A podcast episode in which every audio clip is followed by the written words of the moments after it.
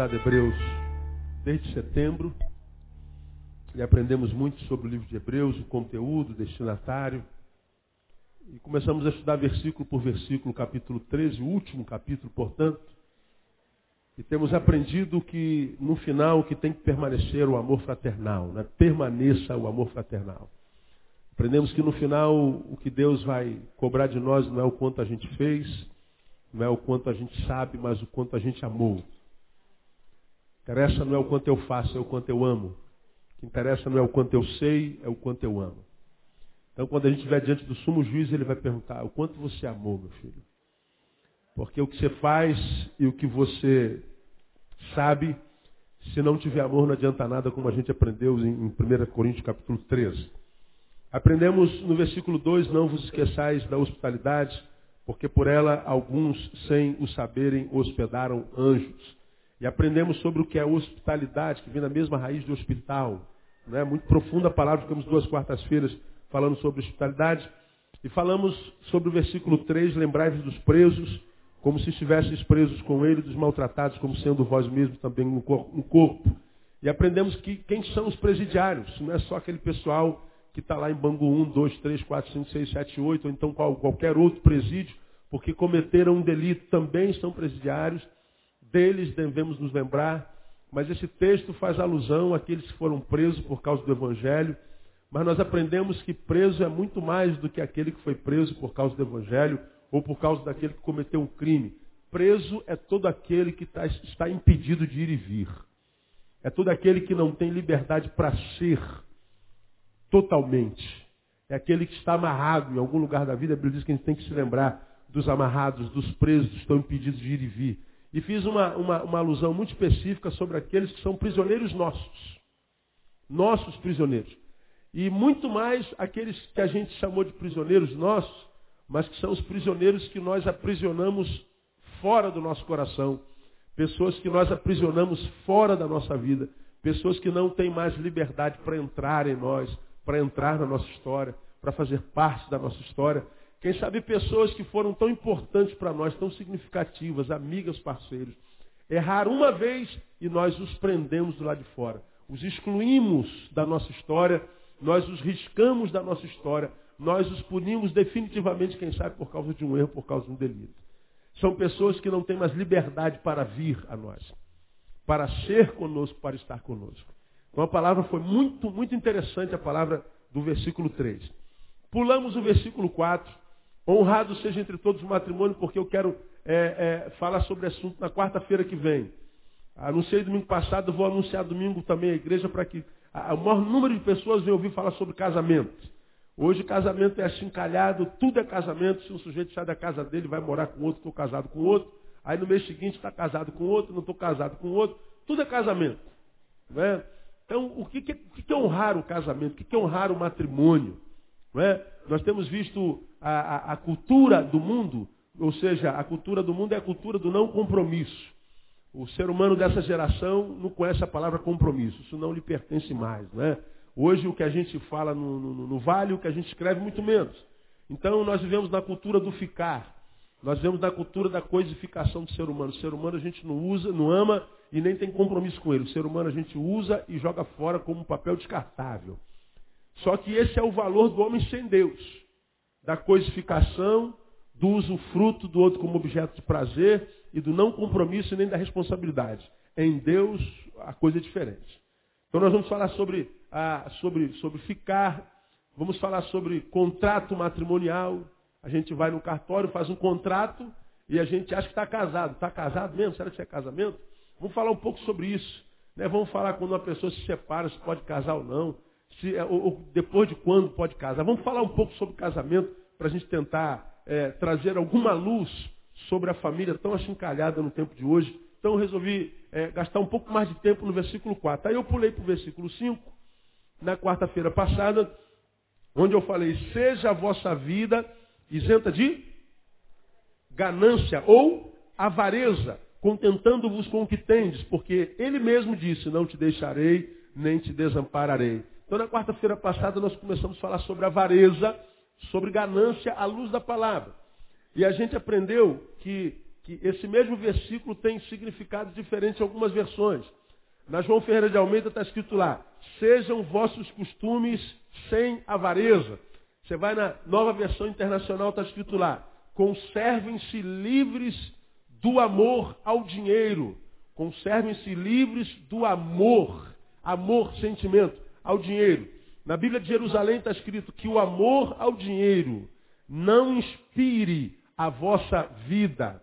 Na Bíblia, na linguagem de hoje, está escrito: não se deixem dominar pelo amor ao dinheiro. Nessa minha versão, seja a vossa vida isenta de ganância. Então, esse texto está dizendo o seguinte: cuidado com o dinheiro. Ele pode lhe adoecer. Foi o que nós começamos a falar na quarta-feira passada. O dinheiro adoece. Então, cuidado com a maneira com a qual você lida com essa coisa. Porque essa coisa pode ser uma bênção, mas essa coisa pode ser uma desgraça. E a Bíblia fala muito claro sobre o assunto que é, é, é, é quando o assunto é dinheiro. Então a exortação é, portanto, contra a avareza, contra a ganância. E nós aprendemos que a avareza, nesse texto aqui, a palavra avareza ou a palavra ganância, é a palavra afilarguros, que é literalmente não amor ao dinheiro. Daí vem a tradução: conservem-se livres do amor ao dinheiro. A avareza é amor ao dinheiro. Vencer a avareza é não amar ao dinheiro, porque esse sentimento, amor, é um sentimento humano ou divino, e esse sentimento chamado amor, que a Bíblia descreve como sendo Deus, Deus é amor. Amor é um sentimento que vem de Deus. Não é? Isso é, isso é muito claro. O amor é o sentimento que gera a maior alegria que um ser humano pode sentir na vida. Quem aqui ama de verdade aqui? Diga, eu, eu amo alguém, pastor. Então você sabe o que eu estou tá falando. Amar é uma besta, principalmente aquele amor no início, a gente está ficando apaixonado, pensando na pessoa 24 horas por dia, manda 150 torpedos por dia, né, 35 é, é, é, e-mail, né, entra no MSN, passa a madrugada no MSN, Aí no dia seguinte, ele já não dormiu, liga o celular, liga de casa, fica duas horas no telefone, o pai paga, evidentemente. A, gente, a gente não cansa do outro, o outro não enjoa. Então esse amor faz o bem danado. Agora, quando esse amor que a gente sente por alguém não volta na mesma proporção, o que, que o amor faz com a gente? Provoca a maior dor que um sentimento que um ser humano pode sentir. O mesmo sentimento que gera a maior alegria que um homem pode sentir, é o mesmo sentimento que gera a maior dor que um ser humano pode sentir. Porque o amor só faz bem quando ele é dado a alguém que possa retribuí-lo na mesma proporção. Por isso esse texto está dizendo, não amem o dinheiro. O dinheiro não ama você. O dinheiro jamais vai amar você. E amar o dinheiro é avareza, é ganância. E nós começamos a falar, biblicamente, sobre avareza, sobre ganância, considerações bíblicas sobre avareza. Aí nós aprendemos em Marcos 7, 21, 33, que ela nasce no coração. Portanto, a, a relação com o dinheiro, ou a má relação com o dinheiro, não é um problema meramente administrativo. Ele é um problema emocional, porque ele nasce no coração. Nós falamos sobre isso detidamente. Se não é emocional, é espiritual, porque ele nasce no coração. Se não é espiritual, ele é patológico, porque ele nasce no coração. Então, o, o, a avareza nasce lá. E aprendemos, segundo, que a avareza ou a ganância vicia o coração e o escraviza. Não é? Aquele que ama o dinheiro nunca se fartará dele, ou seja, nunca é demais. Você pode ver o que a gente conhece como ganância. Ganância é querer ter sempre mais, mais, mais. Por mais que você tenha, você sempre tem a sensação que dá para ganhar mais um pouquinho. Se eu ganhei tanto até aqui, meu Deus, acho que dá para ganhar mais, ganhar mais. Você não precisa de mais, mas você não consegue, você tem que ganhar mais. Daí você vê o pessoal viciado em jogo. Ele foi lá, ganhou, então pô, dá para ganhar de novo, dá para ganhar de novo, e ele vai achando que vai ganhar, aí perde, perde, perde, mas ele acha que no outro ele vai ganhar. Ah, é sempre avareza. A avareza, ela gera mais dinheiro e ela tira todo o nosso dinheiro. Ela é faca de dois gumes. E ela vicia o coração, nós falamos sobre isso na quarta-feira passada. Hoje, eu queria avançar um pouquinho mais. Vamos a 1 Timóteo capítulo 6. Umas páginas antes de Hebreus, quero mostrar para vocês esse versículo que todos nós conhecemos, mas eu queria me deter nele um pouquinho aqui. Uma vez que nós aprendemos que a, ganância e a avareza nascem no coração, vicia o coração e escraviza, e você sabe que para vencer vício só com tratamento pesado, né? Se você viciou o teu coração na ganância, na avareza, não pensa que uma oraçãozinha, ó Deus, me livra da ganância, da avareza, porque você não vai ser livre tão fácil, não. Tem que trabalhar por um processo de libertação. A, a, o buraco é muito mais embaixo do que você imagina. Eu tenho visto dezenas, não poucas, dezenas de famílias sendo acabadas por causa do dinheiro. Amizades de gente, gente que nasceu junto, acabando por causa do dinheiro. Ministérios acabando por causa do dinheiro. Vida de pastores sendo destruída por causa do, mau uso do dinheiro. E aí a gente entra em 1 Timóteo, capítulo 6. Você já deve ter a, a, aberto aí. O que, que diz lá no versículo 9? Veja lá. Mas os que querem tornar-se ricos caem em tentação e laço, e em muitas concupiscências loucas e nocivas, as quais submergem os homens aonde? Na ruína e na perdição. Por quê? Porque o amor ao dinheiro é o que? Leia para mim. Raiz de quantos males? Todos os males. E nessa cobiça, alguns fizeram o que? Leiam se desviaram da fé e transpassaram-se a si mesmo com quantas dores? Muitas. Eu vou ler para você mais uma vez, para você mastigar bem. Mas os que querem tornar-se ricos caem em tentação e laço. Muitas concupiscências loucas e nocivas, as quais submergem os homens na ruína e na perdição. Porque o amor ao dinheiro é raiz de todos os males, aí diz mais, nessa cobiça, olha a cobiça aí. Alguns se desviaram da fé e se transpassaram a si mesmo com muitas dores por causa do mau uso do dinheiro.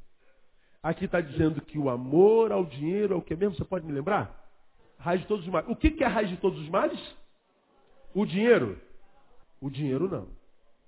O que é a raiz de todos os males? O amor ao dinheiro. Porque você ama o dinheiro, vicia-se no dinheiro, mas o dinheiro não lhe conhece, o dinheiro não toma conhecimento de você, o dinheiro não se preocupa com em que mão ele vai estar. O dinheiro não quer saber se ele está sendo usado para pagar uma cirurgia de um recém-nascido no coração para salvar-lhe a vida, ou se o dinheiro está na mão de um traficante para comprar uma arma para matar esse bebê. O dinheiro não quer saber se ele está sendo usado para pagar alguém para destruir o, o, pai da sua família, ou se ele está na mão do médico para salvar o filho da mesma família. O diabo não quer, o dinheiro não quer saber se, se ele está sendo empregado aqui para pregação do evangelho, ou se ele está sendo empregado lá para comprar droga para acabar com as nossas, nossas crianças. Dinheiro não tem sentimento. Agora o texto diz que quando eu amo, eu estou sendo acometido por algo que vai produzir em mim todo tipo de males. E entre alguns está o que eu vou falar para você aqui. Primeiro, diz o texto, os que querem tornar-se rico caem em tentação. Quando eu li esse texto aqui, comecei a pensar nele, eu me lembrei da oração de Jesus quando ele nos ensinou a orar, lá em Mateus. Como é que é a oração do Pai Nosso? Quem é que se lembra? Vamos lá. Pai nosso que estás nos céus santificado, venha a nós, seja feito assim na terra como no céu. O pão, como é que termina lá? Não nos deixes cair em, mas livra-nos do mal. Jesus faz uma oração fera. Pai nosso está no céu, santificado seja o vosso nome. Glorificação do nome de Jesus. A oração começa com a exaltação do nome dele. Venha a nós o teu reino, seja feita a tua vontade. Ou seja, quando a gente ora, a gente busca primeiro o espiritual. Venha a nós o vosso reino, seja feita tanto na terra como no céu. Aí a gente pede a necessidade básica. Depois de exaltar o nome dele, depois de pedir que o reino dele seja estabelecido, depois de dar primazia espiritual, o pão nosso cada dia nos dá hoje. Perdoa as nossas dívidas. assim como nós perdoamos. Ele fala sobre um monte de coisa. Aí no final da oração, ele assim, por último, a gente não podia deixar de pedir, de, de pedir isso ao Senhor. Não nos deixe cair em tentação. E esse texto diz que quando aqueles, mais os que querem tornar-se ricos, acontece exatamente o que mesmo? Eles caem em tentação. É o oposto do que a gente ora. Por que, que Jesus, ao nos ensinar a orar, literalmente, ele recitou essas palavras, ele colocou na oração. Ele, filho de Deus e Deus encarnado, quando ora diz, não me deixe cair em tentação. Porque a tentação, quando nós acedemos, primeiro nós caímos. E a gente sabe que toda queda machuca. Ninguém cai e passa impune pela queda. Irmão, você pode estar andando na rua. A irmã está lá com aquele saltão. O saltão quebra, você cai. Ah, você vai se machucar. Se não se machuca no corpo, se machuca na imagem. Porque cair no meio do público, é, mesmo que você quebre a cabeça, a vergonha é maior. Quando eu falo de queda em público, eu tenho certeza que quase todos vocês se lembram de uma queda que já, já teve na vida e pagou um micão. Sim ou não? Quem já caiu e pagou micão aqui? É brincadeira. Isso não sai da nossa cabeça jamais. Porque deixou uma marca tão profunda que isso nos acompanha até a morte. Eu tive uma quando era garoto que eu não posso esquecer, mas jamais. Né? Não tem jeito. Eu já caí de moto, essa minha perna soltou, arrebentou. Fiquei meses internado, fiz um monte de cirurgia, botei parafuso, botei platina. Isso tudo às vezes passa desapercebido. Mas uma queda que eu tive dentro do ônibus, meu amigo, Ônibus cheio, vindo do trabalho. Ônibus lotado em Cascadura, ali na Padre Telêmaco. Não, Padre Telêmaco não, como é que é o nome daquela rua do Albor? Cadê minha esposa aí? Hein? Sidônio Paz, eu vindo da Juerp, garoto. E eu, o ônibus lotado, o ônibus está ali, aquele. Quando você entra no ônibus, você tem que parar na posição que você entrou. Né? Se tu entrar assim, tu vai ter que vir assim até em casa. Porque não dá para baixar. E a gente está aqui com a mão. Tá, e o ônibus balançando, motorista de ônibus é uma coisa de doido, você sabe ah, eu com a bolsa, com a mochila aqui, eu com a mão aqui, cansei essa mão, quando eu fui trocar outra mão, ele freou. Pô, eu tava o quê? Aquele, na, na, minha época, acho que eu, tinha aquele motorzão na frente do ônibus. Ainda tem. Tem. Era aquela, aquelas marchas que era assim para cima. Tá? Quem é de 40 aí sabe como é que é aquela, aquela, aquela marcha que ele passava para cima, assim, lembra? Aquela, aquela marcha que era igual a L. Pô, quando eu troquei, tô aqui, ele freou e eu tava uns uns dois metros, eu fui catando cavaco, caí em cima do motor, virei a perna, bati no vidro e caí na escada. Quem é que pode esquecer de um negócio desse? Pô, quando eu levantei, eu falei, ai meu Deus, ele me mata, Deus. Eu, eu, tomara que eu desmaie. Quando eu, quando eu parar, eu tenho que estar desmaiado, que é para não morrer de vergonha. Aí eu caio naquela escada, olho e está o ônibus todinho olhando. Eu vinha para Realengo, falei, abre que eu vou descer aqui mesmo. Eu desci, Está louco que eu vou ficar nesse ônibus? Você está doido.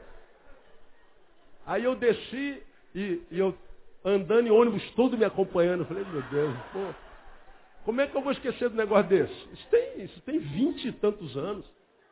Vou morrer com esse negócio na cabeça. Por que, que esse trauma está aqui? Queda. Aquele que está em pé, cuide, não caia, porque se cair, dói. Nunca mais será o mesmo carregará cicatrizes que muitas vezes, embora cicatrizes, não saram, não param de doer.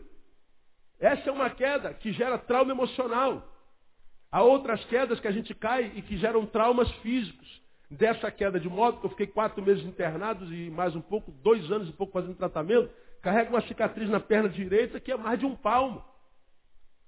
Não tem como olhar para a cicatriz na minha perna direita e não lembrar do dia 11 de setembro de 1986 meu fêmur para fora, minha perna arrebentada, presa só pelo nervo.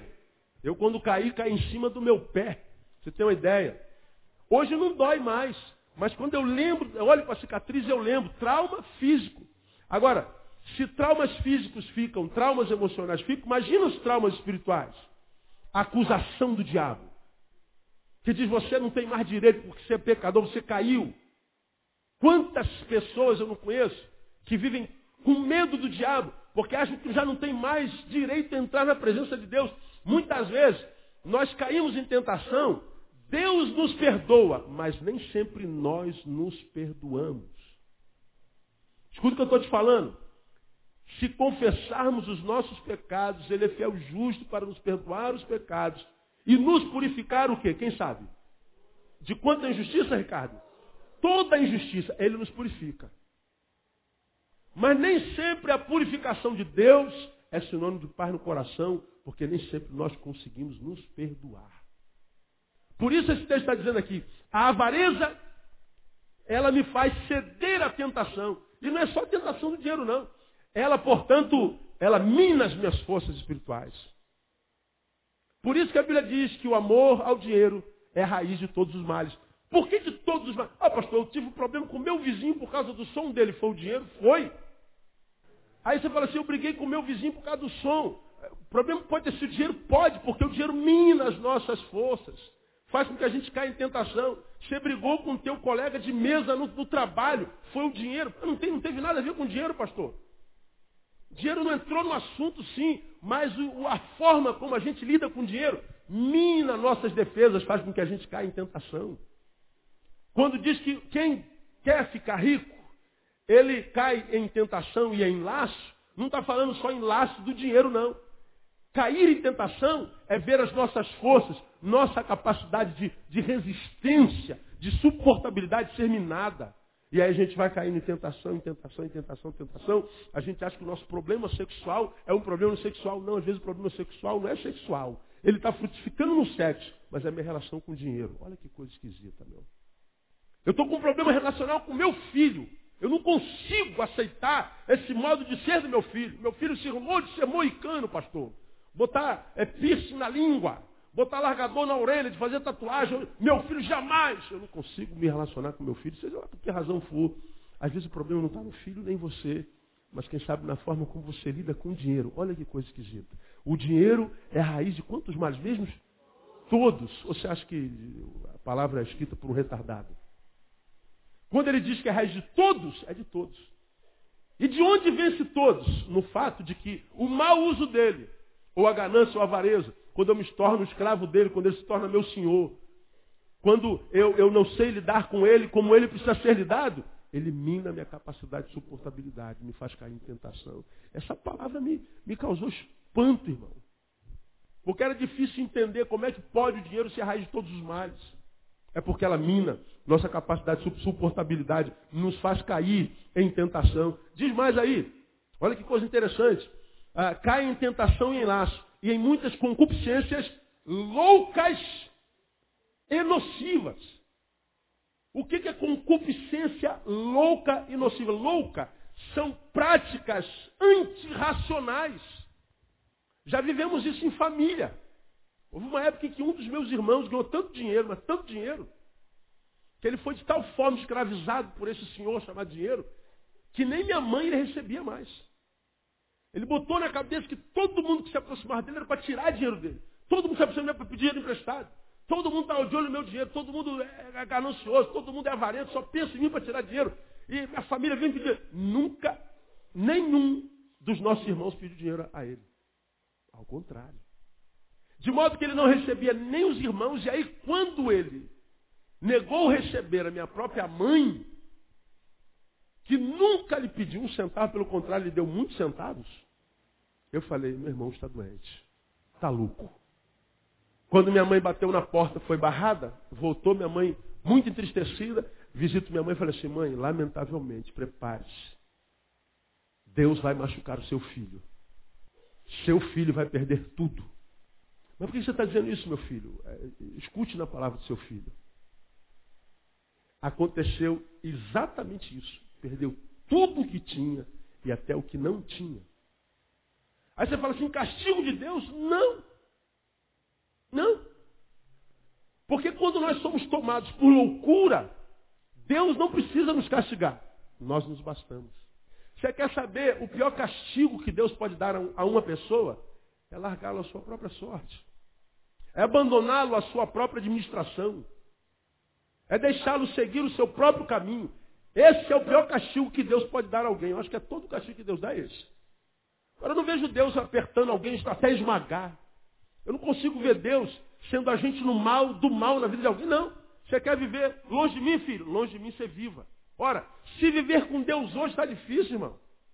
Você está aí na presença de Deus, é um homem de oração. Você está aqui na casa do Pai recebendo palavra toda semana, duas, três vezes, reabastecendo tua bateria. Você conhece a palavra de Deus, se aprofunda na comunhão. E de vez em quando, com Deus e tudo, você está cheio de espírito. Você tem vontade de chutar balde? Ou você não tem vontade de chutar balde?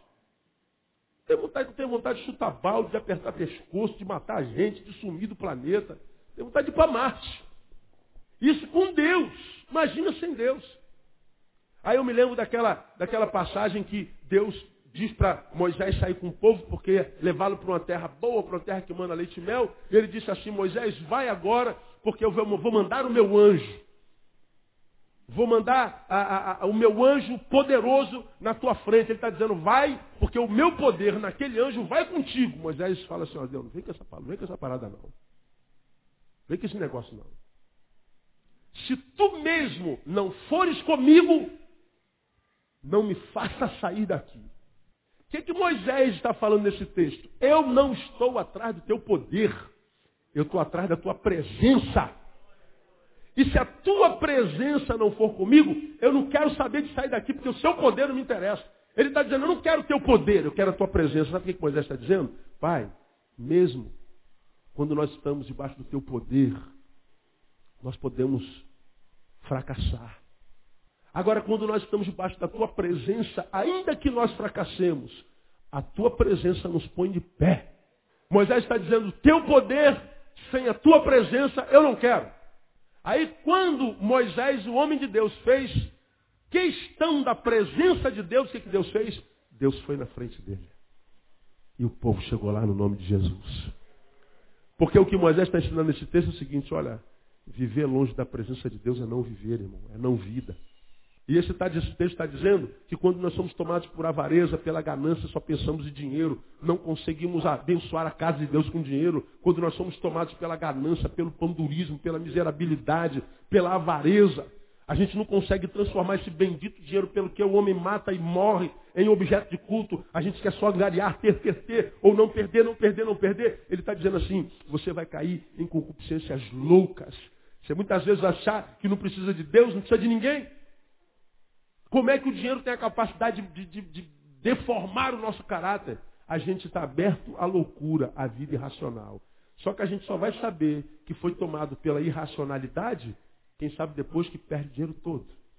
Um dinheiro que não precisava perder se não tivesse perdido a razão. Em algum lugar, você já me viu dizer que ser rico é pecado, irmão? Ser rico é pecado, sim ou não? Não é. Quanto é que você ganha por mês? Se o teu patrão chegasse amanhã, olha, você foi uma benção esse ano e ano que vem eu vou dobrar o teu salário. O que, que você falaria? Eu recebo no nome de Jesus. Ou então ia dar um glória a Deus bem alto. Mesmo que você ganhe 30 mil por mês. Vou dobrar o seu salário. Não, não precisa. Eu estou bem como estou, meu patrão. Dá para o meu colega que ganha menos do que eu. Tem alguém que fala isso? Dinheiro nunca é demais. E eu tenho certeza, irmão, que Deus vibra quando o seu filho prospera, quando o seu filho, seu filho vai galgando degraus mais altos. É como a gente com o nosso filho, cara. Você trabalhou 30 anos, teu filho entrou no mercado de trabalho agora, já ganha mais do que você. Não tem um monte de pai que é assim? Não é? Tem. Agora, você fica triste porque teu filho ganha mais do que você? Você morre de depressão por causa disso? Ou você diz assim, Deus abençoe ainda mais o meu filho, o moleque merece? Pois é, se você que é mau sabe dar coisas boas aos seus filhos, imagina vosso Pai Celestial. Ele quer a sua prosperidade, ele quer que você coma do bom e do melhor. Eu acredito nisso. Pede-me e te darei as nações por herança, e os confins da terra por possessão. Se quiserdes e me ouvirdes, comerei o melhor dessa terra. É plano de Deus. Agora, por que, que não acontece com um de nós? Porque a gente não está atrás daquilo que Deus é, a gente está atrás do, do, da comida. Não daquele que põe a comida na mesa, mas daquele que dá a comida, mas da comida que é posta sobre a mesa. Nosso olhar está focado no lugar errado. Se quiserdes e me ouvirdes, comereis o melhor dessa terra. Esquece o melhor da terra, ouça e obedeça. Que aí o melhor vem. Então a gente pode ganhar muito dinheiro se quiser, se puder, irmão. Vai amealhando, vai abençoando, vai, vai compartilhando, vai, vai angariando, vai dando melhor para a tua família. Mas nunca permita que o teu coração seja dominado por isso. Porque senão a vida ou Deus lhe tira tudo para você se encontrar contigo, porque você enlouqueceu. Então ganha dinheiro, mas não enlouqueça. Não seja tomado por concupiscência louca, porque senão é obrigado a perder tudo para poder restaurar-se a si mesmo. E Deus está falando, se você não adoecer, você vai continuar ganhando, você vai ter equilíbrio, você vai continuar passando pela terra com honra, com orgulho, de cabeça erguida, com os olhos brilhando, porque eu estou vendo que o que eu estou te dando não está te adoecendo. O que eu estou te dando não está te enlouquecendo. O que eu estou te dando não está se tornando Senhor na tua vida, no meu lugar. Porque o dia que um Deus nasce no teu coração e toma o lugar de Deus, a palavra de Deus se cumpre na tua vida. Eu não divido a minha glória com outrem. Então você tem que questionar muito esse teu trabalho, meu irmão. Você trabalha de sol a sol para ter, de repente, o que nem precisa mais. E não sabe que o teu ministério está acabando, tua família está acabando, a intimidade que você tinha com a sua esposa há dois anos atrás já não é a mesma, a intimidade que você tinha com o seu filho já não é o mesmo. Teu ministério está emperrado, tua relação com Deus já não é a mesma, teu, teu rosto já não é tão bonito quando era antes, você está ficando feio, porque o coração alegra formoseia o rosto, mas o coração entristecido enfeiura o rosto. Mas a gente diz, não, eu tenho que trabalhar, mas tem que trabalhar, tem que trabalhar. Agora, você trabalhar tanto, se você não trabalhar domingo, você acha que você vai empobrecer demais mesmo? Eu acho que não, pastor. Então gaste esse dia para o Senhor, irmão. Porque senão você está cometendo loucura. Quantos loucos a gente não conhece, lamentavelmente. Demais. Porque a raiz do o amor, porque o amor ao dinheiro é a raiz de todos os males. Nessa cobiça, olha lá, lá no versículo 10, alguns se desviaram o quê? Da fé. Apostasia. Adoecimento do senso de valor. E a Bíblia diz, busca primeiro o quê? O reino de Deus e a sua justiça. E todas as outras coisas serão acrescentadas. Agora, o que, que acontece com um camarada que cuja avareza e a cobiça tomou o coração? Ele está tão atrás das coisas que ele não tem tempo para o reino. Ele não tem nem as coisas, nem as alegrias do reino. E quando consegue alguma coisa, ele descobre que essa coisa não pode gerar alegria no coração dele. Tão simples. Quantos, porque estão correndo atrás, estão se desviando da fé. Pela graça sois salvos por meio da fé. Esta é a vitória que vence o mundo, a saber, a vossa fé. A fé vem pelo ouvir. Você não ouve mais. Porque você não tem mais tempo para exercitar a tua fé na comunhão. Não, pastor, eu não venho à igreja, mas eu não estou afastado de Deus, não. É, é, pois é, nem homem você é mais para admitir isso. Porque eu duvido que alguém que não tem comunhão com a igreja lê a palavra regularmente. Duvido que você fala com Deus regularmente. Duvido que você tem só hora bendita nas 24 horas do dia. Duvido. Diga para você se é verdade. Se você não tem força para vir à igreja, é verdade que é difícil achar uma igreja que vale a pena ir hoje. Eu sei que é difícil achar um lugar onde você possa louvar com equilíbrio, ouvir uma palavra com equilíbrio. Eu sei. E aí tem uma multidão de crentes em casa. Isso é verdade. Mas não é o crente em casa da melodia, não, porque aquele Cristo em casa também não vale muito, não. Então eu estou em casa, pastor, porque a igreja está muito mal. É verdade. Verdade, a igreja está muito ruim. Eu concordo com você. Mas a despeito da ruindade da igreja, lá de quando em vez a gente ouve alguma coisa, vê alguma coisa da parte de Deus. Mas em casa, sem a motivação do lugar, da ambiência geográfica da fé, dificilmente a gente consegue manter uma regularidade na palavra, regularidade na oração. Então a gente precisa cuidar disso, porque por causa da avareza muita gente tem desviado da fé. E aqui nesse último, nesse mesmo versículo diz mais, transpassaram-se a si mesmo com muitas dores, muitas, não poucas dores. O mau uso do dinheiro gera dor. Aí, dor, por exemplo, entre marido e mulher. Meu Deus, como há briga por causa de dinheiro em famílias. Quem paga isso, quem paga aquilo. Quem, quem tem obrigação de fazer, eu paguei na semana passada, no mês passado você paga essa semana, não, mas a conta, briga, briga, briga. Eles não conseguem chegar a um denominador comum no, no assunto dinheiro. Se dão bem na cama, se dão bem em outras áreas da vida, mas quando chega no dinheiro, o casal começa a ter, ter, ter, ter desencontros, desentendimentos. Eles vão tendo lá de grão em grão, a galinha vai enchendo o papo. A água mole vai batendo na pedra dura até que arrebenta com o casamento. Como diz o livro, até que as dívidas nos separem. A gente não consegue chegar a um denominador comum no dinheiro. Dores que são geradas por causa do dinheiro entre marido e mulher, entre pais e filhos. Eu acompanho algumas divergências entre pais e filhos horríveis por causa do dinheiro. Não só do filho que cobra o pai, mas do pai que viciou, seja lá no quê, e acha que o filho tem a obrigação de pagar as contas deles. Não tem. Dores entre pais e filhos. Dores entre Deus e os seus discípulos. Você tem que vir para a igreja e tem que ouvir o pastor chamar você de ladrão. Aí você ouve isso, gera incômodo. E aí você vai ouvindo isso, que gera incômodo durante algum tempo, e enquanto há incômodo, há esperança. Sabe quando é o problema, irmão? Quando você já não sente mais incômodo nenhum. Você é, assumiu e já não se incomoda mais. Sabe o que aconteceu com seu coração, né? Empederniu. As dores já não te acometem mais. Escuta o que eu vou te falar. Enquanto você comete pecado e sente peso pelo pecado, quando você comete pecado e tem um sentimentozinho de culpa pelo pecado, de vez em quando perde uns três minutinhos de sono por causa do pecado. De vez em quando a ideia do pecado te passa pela cabeça tão incômodo, nem que seja por um, um, um cometinho, deixou só o cheirinho, ainda há esperança para você. Agora, o dia que você se acostuma com o pecado, o pecado faz parte da tua vida. Ele é o que você é e você é o que ele é. Tua vida perdeu a esperança, irmão. A palavra já não diz mais nada, a palavra não te incomoda, nada mais toca teu coração. Coração empedrou. Só o milagre da parte de Deus. Traspassa-se por muitas dores. Por que, que eu não posso ser vencido pela avareza? Porque ela é raiz de todos os males. Vamos prosseguir um pouco mais. Por que, que, eu, que, que a Bíblia fala sobre a avareza? Aqui eu termino. Mateus capítulo 13. Abre a tua Bíblia, Mateus capítulo 13. Vou ficar devendo dois tópicos, irmãos. Eu só vou citar quem anota, anota, depois estudo em casa.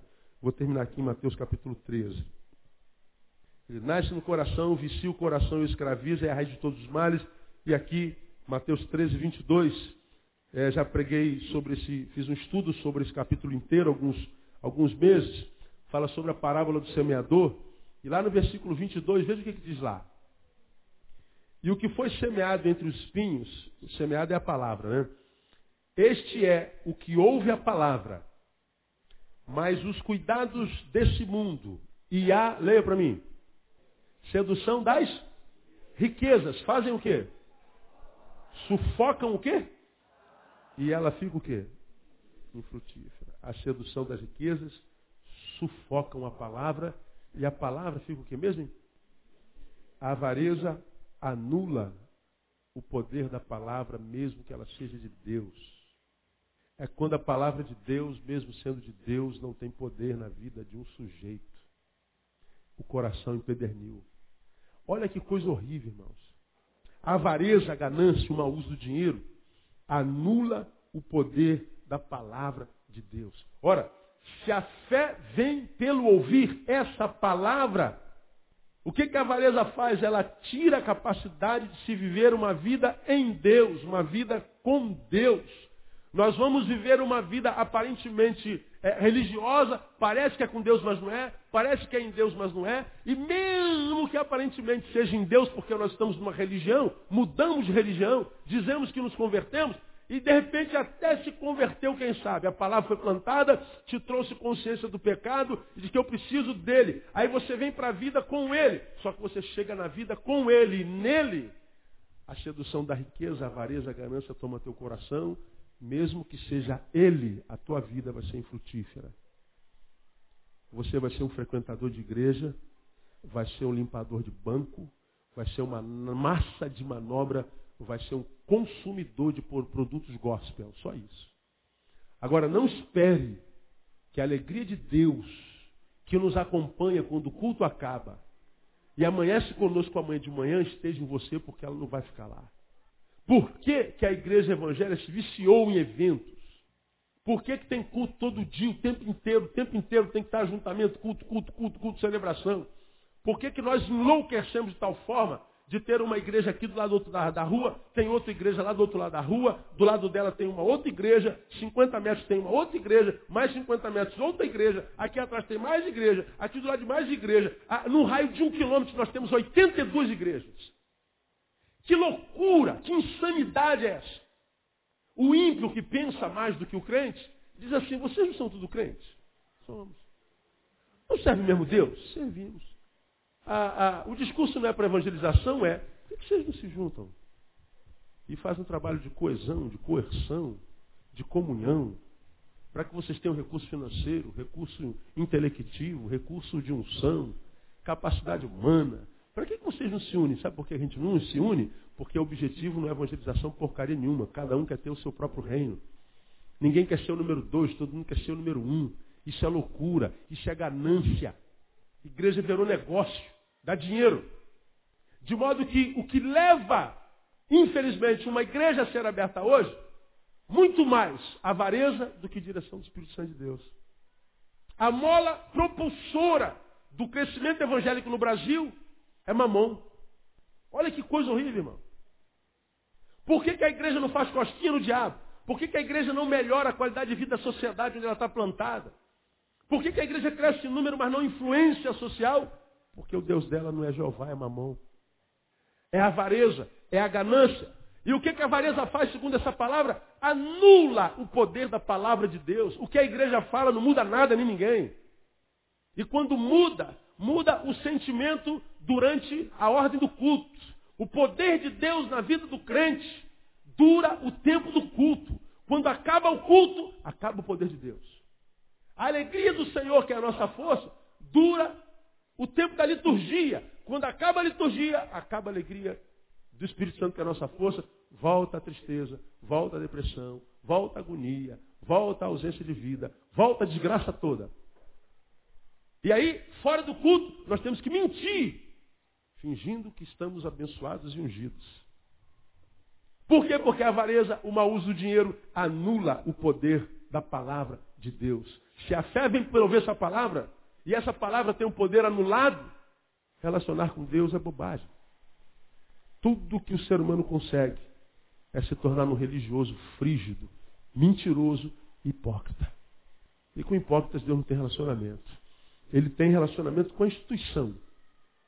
Tem relacionamento com a, com a empresa, que tem uma placa na frente escrito igreja, seja lá qual for o sobrenome dela. Mas a relação dele com Deus na essência, na individualidade.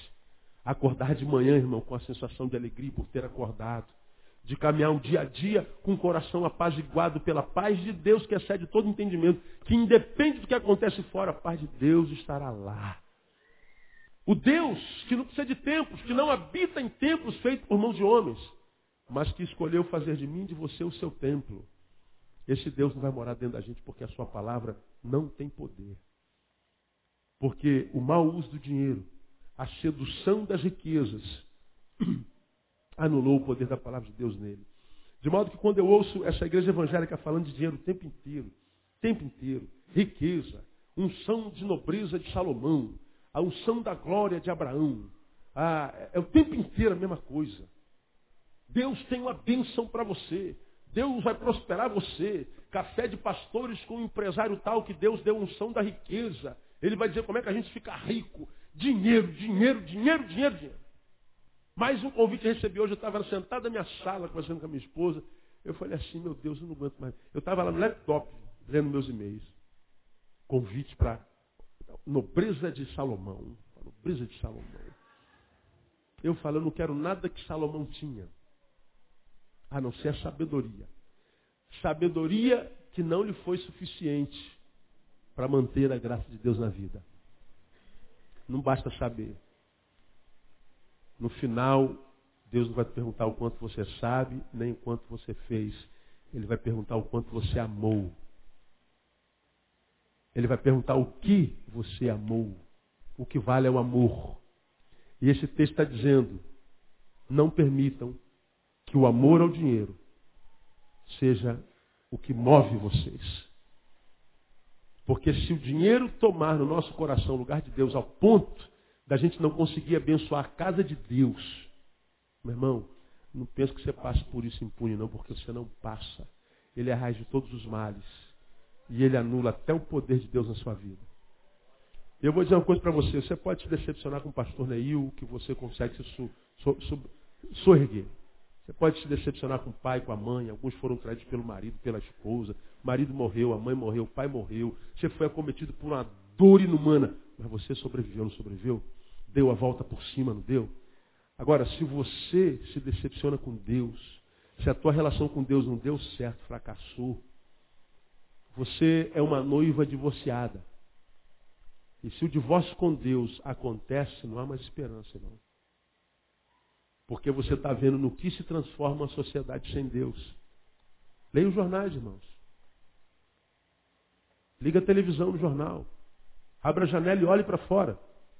Você vê o que, no que uma sociedade sem Deus se transforma, porque a nossa sociedade está sem Deus. E quando Deus é excluído de uma sociedade, não só os homens entram em colapso, mas a natureza entra em colapso. Toda a terra foi acometida pelo pecado. Ou nós trazemos Deus para a nossa história, ou a nossa história não tem sentido. Ou nós trazemos Deus para a nossa história, ou a nossa história será uma história de dores. A nossa história será o conto da desgraça de uma vida, porque nós afastamos Deus de lá. E como é que a gente faz isso em grande escala?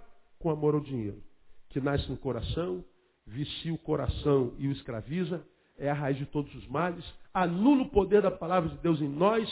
5 e 6, você que está anotando, 5, é um agente de morte.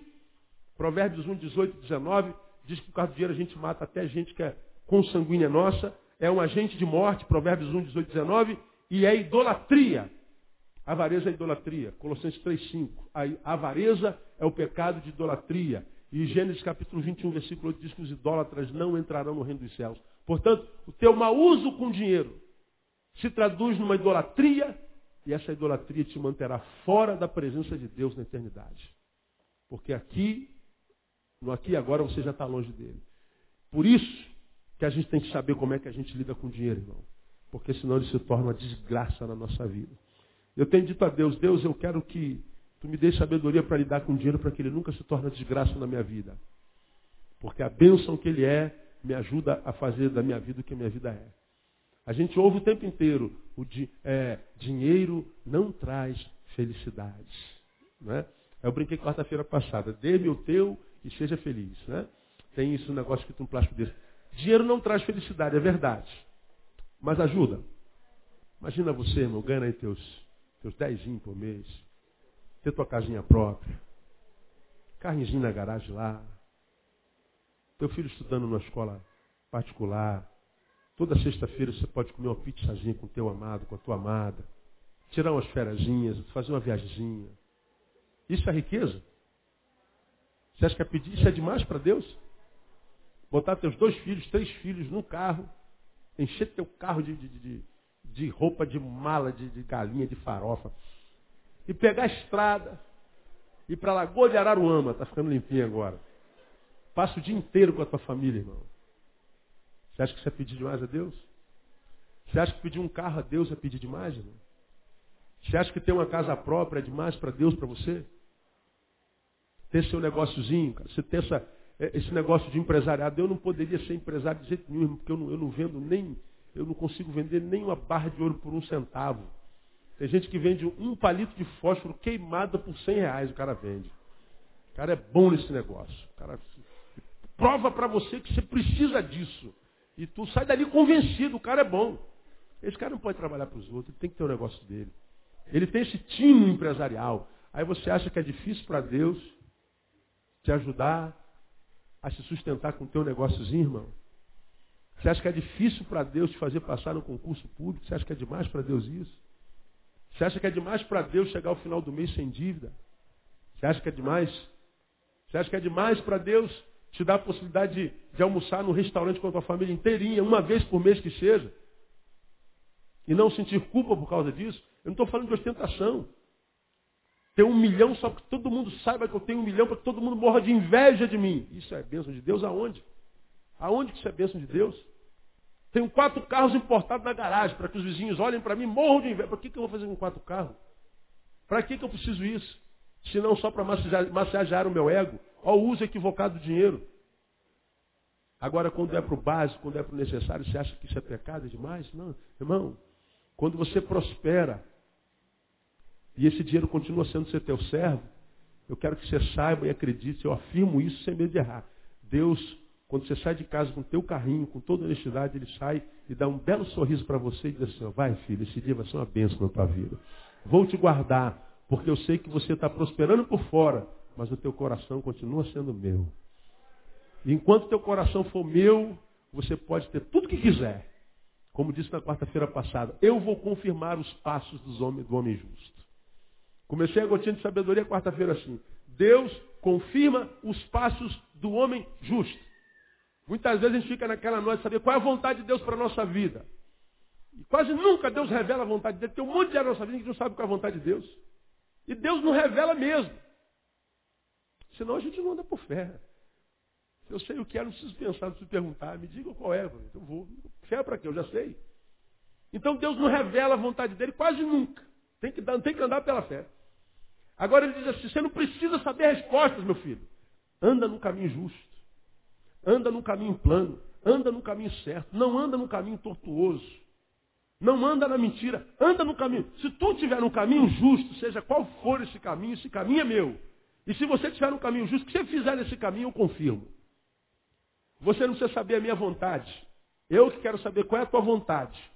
Se você estiver no caminho justo, eu te abençoo. Senhor, é tua vontade que eu faça isso? Você não precisa saber. Você vai fazer isso aonde? O caminho é justo? É, então faz que eu te abençoo. Ah, Senhor, eu tenho certeza que isso aqui é da tua vontade. Pode até ser. O que você está fazendo é certo. Mas a metodologia com a qual você está desenvolvendo isso é certo? Não, a metodologia é errada. Então eu não quero saber se dá certo, quero saber se é certo. Se vai dar certo não me interessa, eu quero saber se é certo o que você está fazendo. Então ele está dizendo que ao, ao justo, ao que anda no caminho justo, ele confirma os passos. Está em 37 de Salmos, no mesmo capítulo onde está. Deleita-te também no Senhor e ele te concederá o quê? O que deseja quem? O teu coração. Ele está dizendo, busca o que está no meu coração, Neil. Não. O que está no teu coração, Neil? Ó oh, Senhor, oh, meu sonho é esse, esse, esse, esse. Deixa eu dar uma olhadinha no teu coração. Ah, vejo que você tem muitos sonhos. Mas o maior desejo do teu coração ainda está na minha presença. E enquanto teu coração tiver esse desejo, for plano, eu vou conceder o que deseja o seu coração. Aí acontece, sabe o quê? Tem duas pessoas sentadas no mesmo banco, servem ao mesmo Deus, na mesma igreja, a mesma palavra.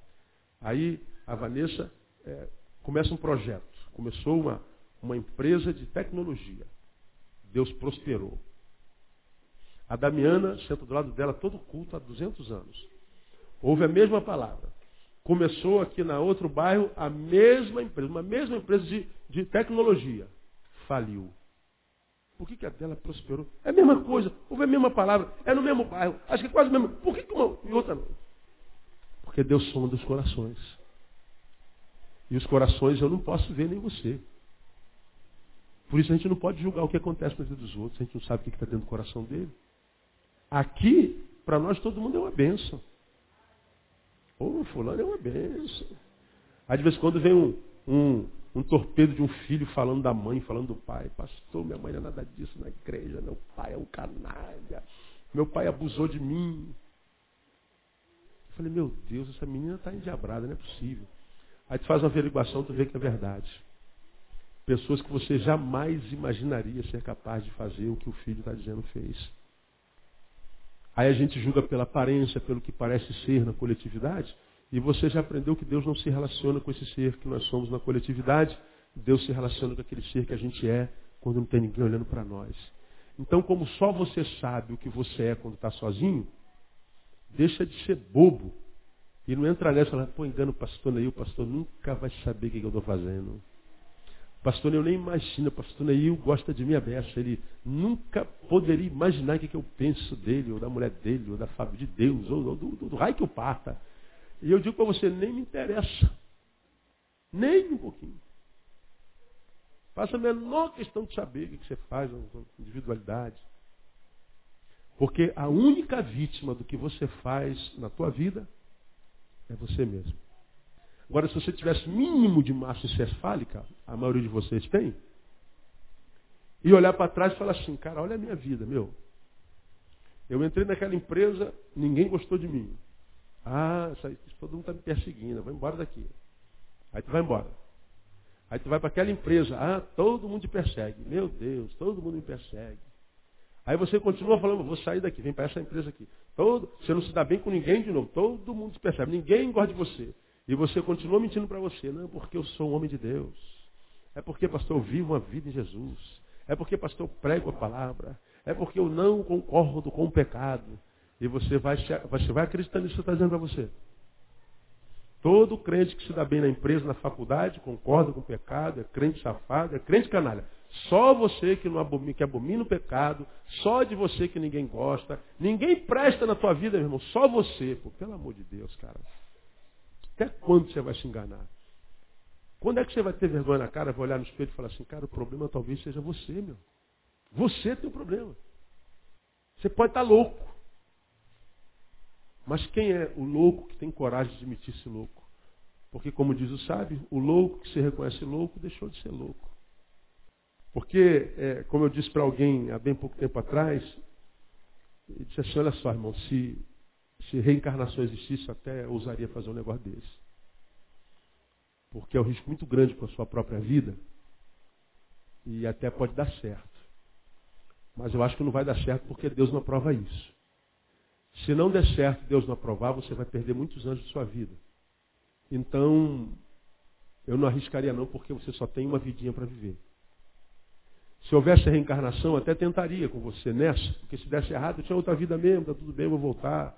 Quem sabe na próxima vida eu vinha como um jumentinho, mas se eu fosse um jumentinho é, legal, eu, na outra vida eu voltava humano de novo e tinha uma próxima oportunidade. Mas como eu não acredito nisso, eu só tenho oitentinha. Já passei da metade, eu não posso errar mais. Eu não posso me dar ao luxo de errar na minha vida mais. Porque um erro pode me embaralhar por dez anos. Agora, com todo o amor do meu coração, com todo o amor do coração de Deus para você, eu digo agora: olha para a tua vida, olha para trás, veja quanto tempo você já perdeu na vida, não fazendo nada, não construindo nada, não sendo nada, não tendo do que se orgulhar de si mesmo. Está na hora de mudar alguma coisa. Porque cada vez que você acorda, você acorda mais próximo da morte. Cada vez que você acorda, você está mais próximo dos braços da morte. E quando chegar a morte, não tem jeito. Então, enquanto a morte não chega, viva.